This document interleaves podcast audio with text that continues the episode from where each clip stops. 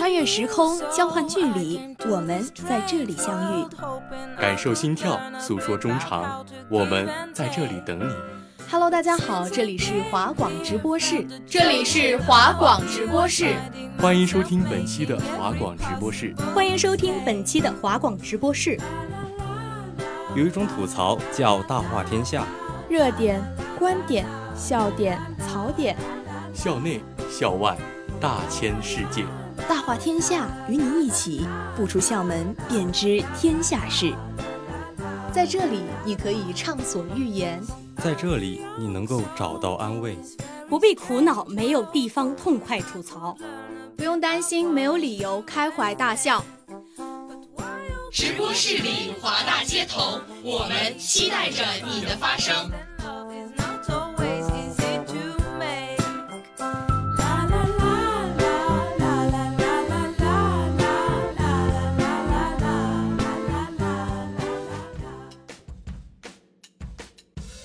大家好，欢迎收听今天的华广直播室《大话天下之做自己的宇宙》，我是主播星辰，我是主播噗噗。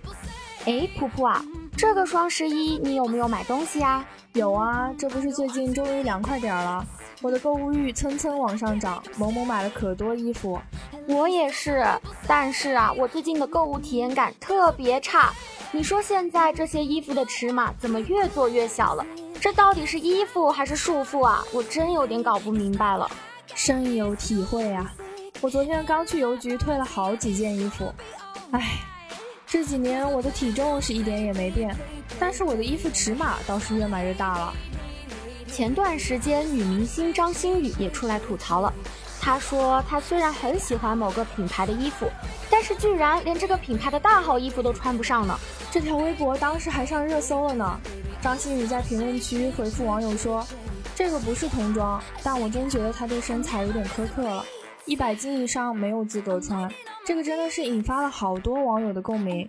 一位网友说自己买了件上衣，试穿后觉得不合适，直接把它送给了家里的猫，结果小猫穿上去倒是很合身。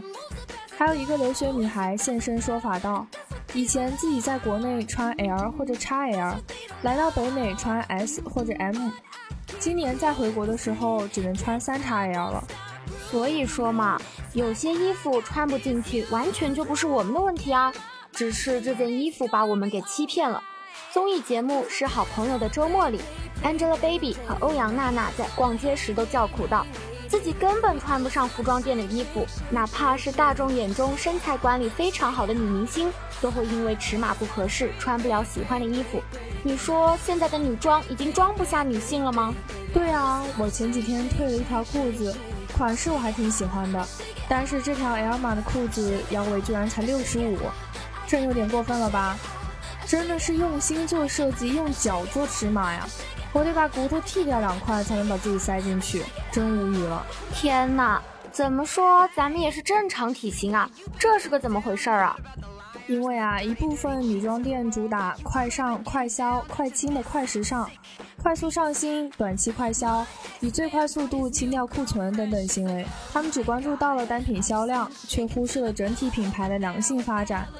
还有一些网店商家为了让自己的衣服看起来更时尚，刻意设计尺码偏小的衣服，完全没有关注到女性消费者的整体需求。我的身体应该由我自己来做主。古代的时候，由于封建制度和父权制的压迫，女子生下来就被迫缠足。现在马上都要二零二四年了，我们还要被一些可恶的商家挑战身材的极限到底在哪里？没错，我们的美不是简简单单被一件衣服的尺码就可以定义的。我们的时代应该由我们来定义自己的美丽。我们要时刻保持清醒，按照自己的节奏来走，不要陷入怪圈了，去迎合不健康的审美标准。不能简单的以能否穿上尺码更小的衣服来作为衡量身材好坏的标准，也不应该盲目追随和自身条件不符的潮流。我也觉得，而且啊，我感觉苗条、年轻和白皙这些关键词总是困扰着女性，特别是东亚社会的女性。但实际上啊，真正的爱自己的身体，把身体健康放在第一位才是顶顶重要的。把自我重新放进身体之中，重新构建身体的主张性，坚定自己拥有对身体的唯一话语权，给自己多一点快乐和自由吧。不管是十八岁还是八十岁，我们都要穿自己喜欢的衣服。是的，也希望一些商家能够多多关注顾客的需求。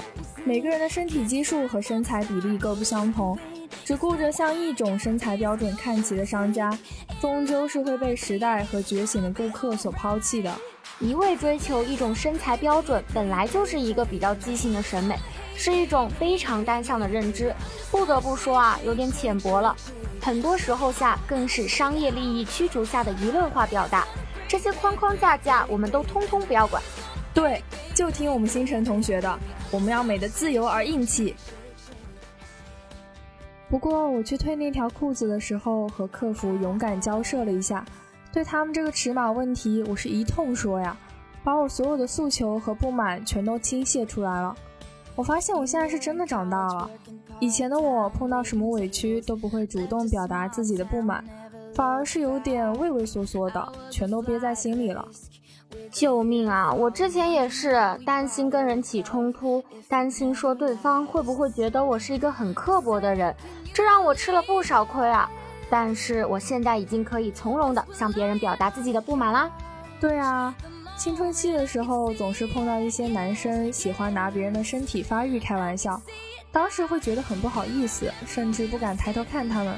现在想想，我当时就应该踹他们一大脚，然后说要你管，笑死我了！真的真的，学会用适当的反击，用语言来表达自己不满的情绪，甚至偶尔发发疯来树立自己的边界，这样就可以杜绝这种缺心眼儿的人了。上了大学也会碰到很多没有边界感的人，我发现对他们忍一时是风平浪静，退一步他们倒是蹬鼻子上脸。慢慢的我就意识到，讲礼貌和保持体面这个事儿，对很多无赖来说根本就是不需要的。没错，果敢一点，这样才能在一切人际关系中守住尊严，守住底线，守住自己的快乐和自由。想想之前在理发店，我的 Tony 没有把头发给我剪好。我也只会觉得说忍一忍就过去了，就觉得说向他们表达不满是一件很不好意思的事情，最多私下跟朋友之间吐槽吐槽。我也有这样的感受。上次啊，我去买水果，一开始我只挑了四个橙子，然后老板娘说再给我拿几个，称个十块钱的吧。说着说着就要去拿了，我说阿姨不用了，就这四个就好了。我问她这四个多少钱呀？阿姨说五块钱。我心里想，这五块钱要给我凑到十块钱，换以前我肯定会说好的，但是现在我会勇敢的说不，我不用了。以前总是怂的不行，害怕失去和别人的这种连接，表达自己的诉求好像变得和表白一样，需要去找一个合适的时机。但实际上，不及时的去表达你的声音，你的感受就可能一直被忽略。很多人比较拧巴。心里面有什么想法不愿意表达出来，然后还指望着对方能懂你。其实最关键的就是一定要在两个人的交流中提出你的诉求。是的，就拿刚刚你说的你和理发师之间的故事为例吧，剪好头发就是他们的本职工作，咱们花钱买的就是个服务，完全有底气去表达我们的不满。我们只是在正常的范围内，按照自己的需求表达自己合理的应有的情绪。人都要和社会有连结，但是如果这份连结要用我们本身的快乐和幸福来偿还，那我还不如不要呢。是啊，其实大家也都没有什么敌意，只要自己的诉求是合乎实际的，那就可以大胆释放自己的攻击性。最近又刷到《花儿与少年》里面的片段，看到刘敏涛总想着不要给别人添麻烦，问他的时候，大部分都说随便，没关系，有难处也不会主动提出来。这个时候，杨幂就反问他：“你这样从另外一个角度来说，其实也是在给别人添麻烦，让别人去猜，永远不如自己说来的准确。”支持支持，毕竟啊，对方要通过语言还有跟你的相处这两个窗口来了解你，沟通是解决问题最有效、最直接的方式了。中国人的价值观念里有太多那种自我约束的部分，代价就是我们很容易不快乐。我们应该学会坦然地说出自己的诉求或者不满，让自己快乐才是意义嘛。没错，最近这一两年，我开始学着自我解绑了。我选择聚焦自己，和自己多一点对话，做自己的宇宙，允许一切的发生。就是尽人事，听天命嘛。人生唯一可以确定的事，就是人生是不可控的。对于我们能把控的事情，我们就倾尽全力；对于我们没有办法把控的东西，就不要过分期待，保持乐观就好了。接受一个开放性的选项和结局。是的，我们不能改变下雨天，但可以做到为自己撑伞。对于那些可以改变的事，要拿出改变的勇气。哎，星辰，你看过韩剧《举重妖精金福珠》吗？里面有段台词，我觉得说的特别好。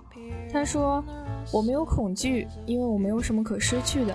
我现在很兴奋，因为我可以得到任何我想要的东西。”我觉得我们现在这个年龄段，就是这段台词所描述的状态：敢走敢拼，没什么好失去的。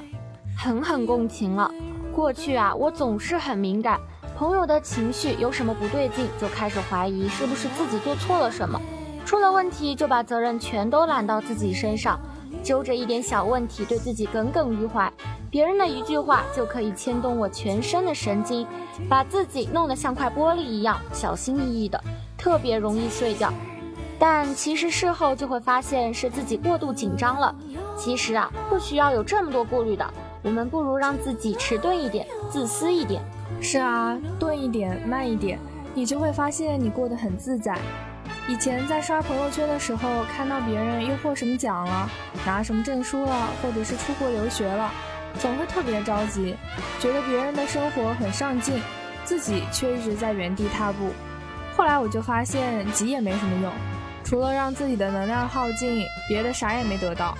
对嘛，每个人的花期不一样，三月份有三月份的花要开，四月份有四月份的花要开，开不了花，我就好好的当一棵树。永远制定自己的感受，可以免去很多不必要的自责和烦恼呀。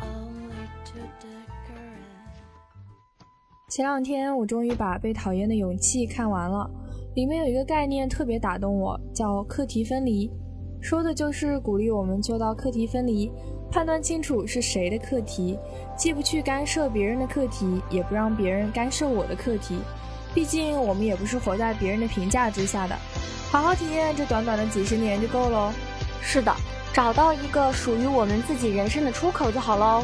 很多时候，周围的环境我们是改变不了的，但是啊，我们可以选择以什么样的眼光看待周围的环境。当我们以一种积极的眼光看待周围的环境的时候，或许可以找到一个不同的出口。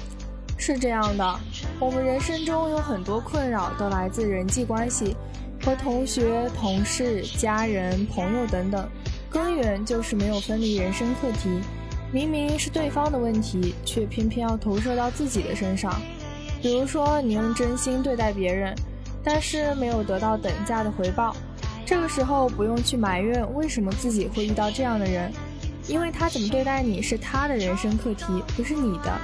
你可以做的就是远离这种令你心情不愉快的人，减少不必要的往来。我懂了，我懂了。自我的价值不应该由他人来赋予，做自己认为有价值的选择就好了。别人怎么评价我的选择，那是他的课题，我没有办法去左右。而我们也别老是去干涉别人的选择。《老友记》里面有一集，大家给瑞秋举办派对，但是忘记通知瑞秋的妈妈来了。莫妮卡不断的道歉，也没有获得瑞秋妈妈的原谅，她就一直很自责，很想获得她妈妈的原谅。菲比就说。你已经跟她道歉了，但她对你的态度还是很恶劣。我知道你很讨厌别人生你的气，但是你得学着去接受。这里菲比就是运用了课题分离，你已经跟他道歉加上弥补了，这说明你的课题已经完成。而 Rachel 妈妈原不原谅已经不是你的课题了，是 Rachel 妈妈的课题。当你知道这不是你的课题，它会带给你说 no 的勇气。与此同时，课题分离也不是为了疏离他人。而是为了解开错综复杂的人际关系之线，学会课题分离，你的世界会一下子变得很清爽。那我们本期华广直播室大话天下之做自己的宇宙就要和大家说再见了。主播噗噗、星辰学采编，不要倒霉蛋，机务德语，感谢您的收听，我们下期再见。